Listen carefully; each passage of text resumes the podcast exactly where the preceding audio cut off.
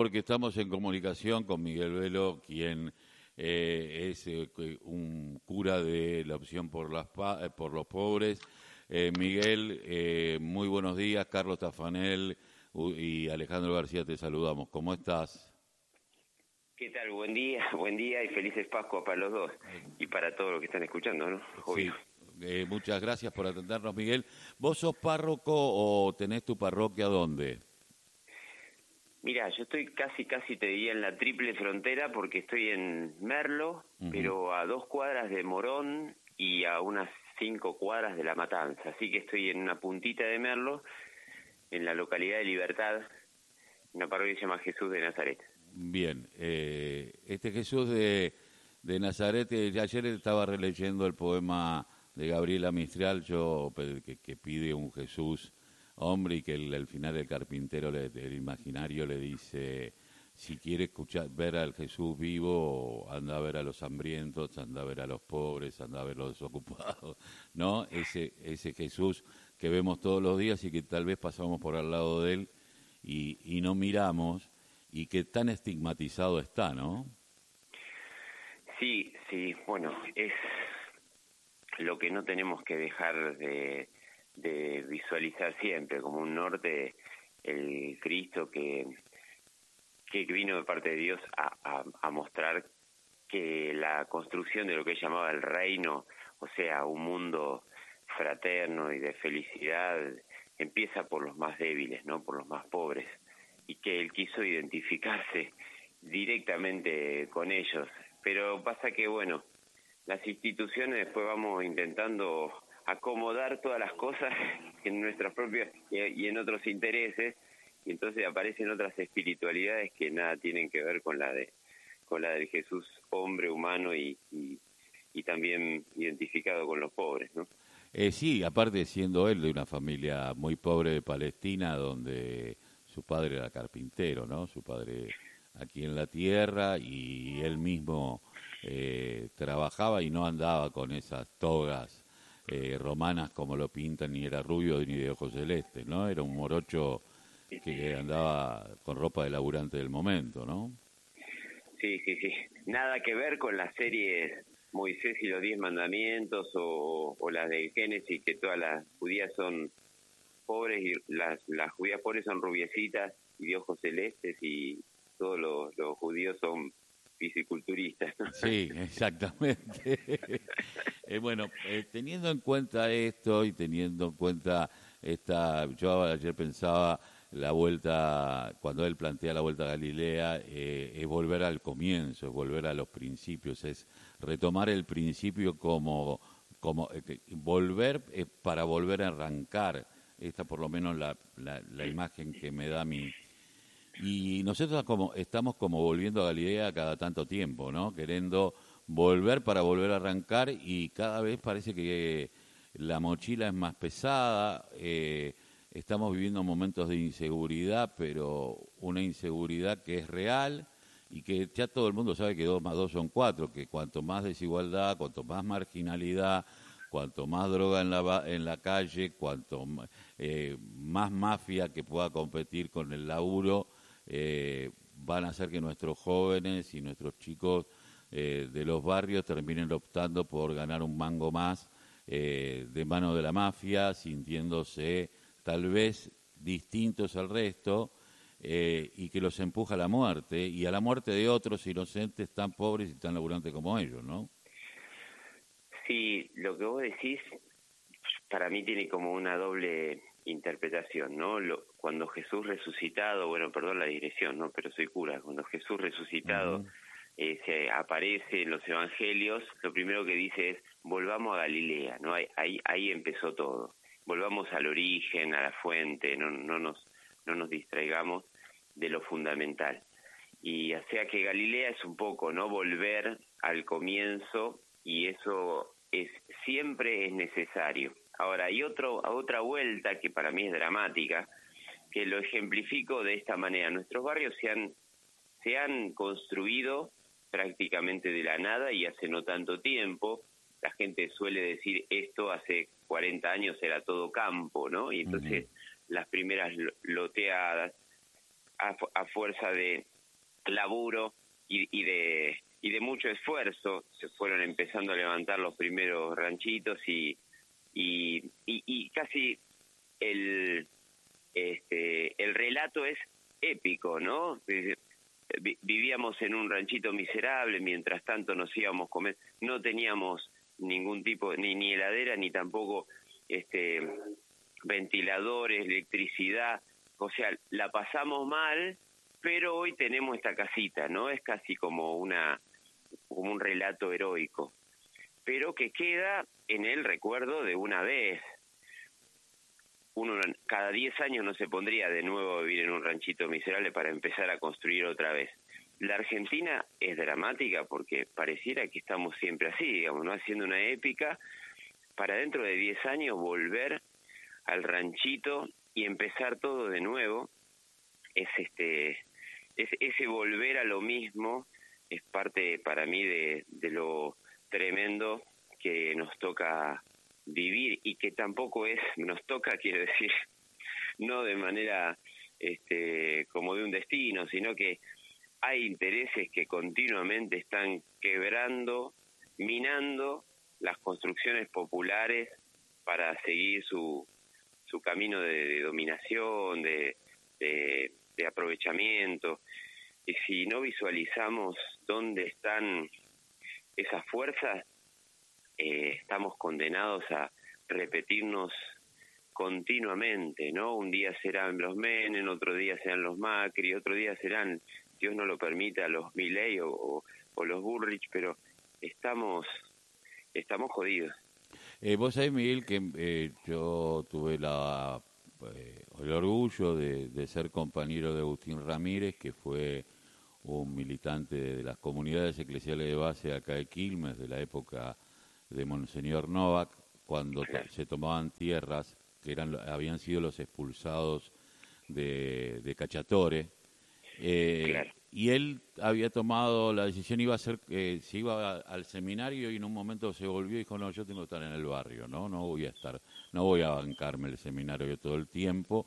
A los pocos meses lo matan por haber tomado tierras eh, con 22 años, ¿no? Y yo recordaba de, Agustín cuando con un cura francés, un cura obrero que estaba en Lanús, que decía tenemos un lugar en la, eh, tenemos un lugar en el cielo, queremos un lugar en la tierra, ¿no? Era la consigna de ese momento. Y yo pensaba en Agustín porque él hacía un, un, un pasquincito y le hacía reportaje a los pibes de diferentes esquinas que se peleaban en el barrio entre ellos, ¿no? Y le preguntaba las mismas cosas y todos le respondían más o menos lo mismo. Y él trataba de decir, bueno, entonces no tenemos diferencia, ¿por qué no vamos a estar peleando entre nosotros? ¿Por qué no nos juntamos y nos peleamos con quien nos tenemos que pelear en realidad? ¿No? Eh, y, tal vez su vida duró poco, porque tuvo 22 años, pero fue, eh, yo siempre digo, el padre de los movimientos sociales, porque tenía un movimiento que se llamaba SLAGA, que era el espacio eh, social Latinoamérica Gaucha, en la cual eh, se trabajaba desde las comunidades eclesiales de base tomando tierras del Estado para que la gente pudiera eh, tener los primeros asentamientos que no, no eran iguales a los últimos, ¿no? que eran mucho más organizados. Pero digo, vos decías volver, y acá parece que volvemos para atrás y volvemos a, a, estas cosas, ¿no? Hoy a lo mejor hay, en ese lugar hay casas hay casas más lindas, se pudieron hacer, se construyó, pero hay otras cosas que nos destruyen, como el narcotráfico. Y ahora el volver a tener que tomar colectivo y que un día te bajen, como cuando nosotros éramos jóvenes, o por lo menos yo, que tengo 60 años, y, y nos cachaban eh, el, control ciudadano como respuesta a, a, otro, a un problema que es mucho más profundo y peor todavía cuando son las propias víctimas las que justifican ese tipo de accionar, o sea que el producto está terminado, ¿no? eh, cuando muchos de los cachados eh, terminan diciendo, bueno, está bien, porque así nos dan seguridad, como, como si la seguridad no, no tuviera que venir desde otro lugar, ¿no? No de la fuerza, sino desde el buen vivir de todos. pero sí es verdad lo que vos decís, que por un lado tu relato de Agustín me hace pensar cuántas luchas anónimas eh, o poco conocidas, pero profundas ha habido y yo desde mi búsqueda de fe intento pensar que no se pierden, ¿no? sino que, que están abonando el suelo de la historia y que bueno van van dejando su, su, su pequeña huella que se unen con otras. Y por otro lado, también es verdad que la división eh, como estilo de vida se nos va colando y haciendo cultura, ¿no? Eso, y cuando eso se da a niveles de las clases empobrecidas, eh, bueno, estamos doblemente debilitados y, y pasa mucho, pasa mucho entre nosotros. Bueno, en la política te das cuenta, ¿no? Es un el internismo nos ha, que dijo el Papa, ¿no? El internismo, nos encanta hacer internas, de, la interna. tremendo, tremendo. Es, tremendo, porque aparte hasta uno dice, con quien yo más me, con quien yo me llevo mejor, desde lo político, desde lo ideológico, porque uno no eh, este, tiene ideología y tiene se sienta en, algún lugar de la, de la historia, de, ¿no? Como dicen los, el indio solar y algún lado de la mecha te, te, encontrás, ¿no? Eh, ahora, pero la realidad, eh, digo, es que cuando el opresor se identifica con el oprimido, ¿no? No somos nosotros los que inventamos el agua tibia, ya alguien habló al respecto, ¿no? y que era la política en algún momento del obispo Bofa ya en, eh, en Brasil, ¿no? Es decir, la identificación y cómo hacemos para, para sacarlo de ahí a, al pibe que hoy va a terminar votando a mi ley porque le parece antisistema. Sí. Eh, la Matanza y, y Florencio Varela, que son dos pueblos que hay muchísimos pobres y muchas veces va segundo mi ley. Sí, eh, hay Evidentemente que hay un, discurso, una palabra que, se nos está escapando, que a mí también me interpela porque no sé a veces cómo, cómo mostrar.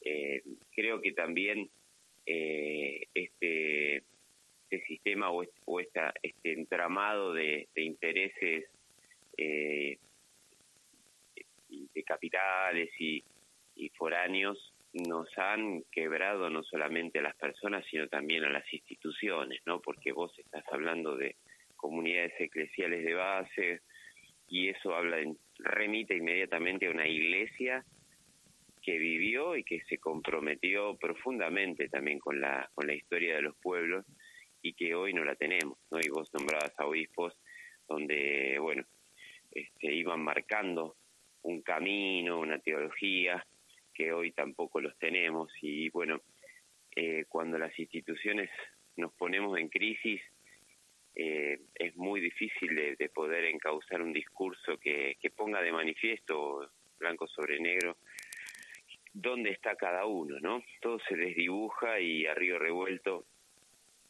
Así que sí, eh, estamos medio jodidos, ¿no?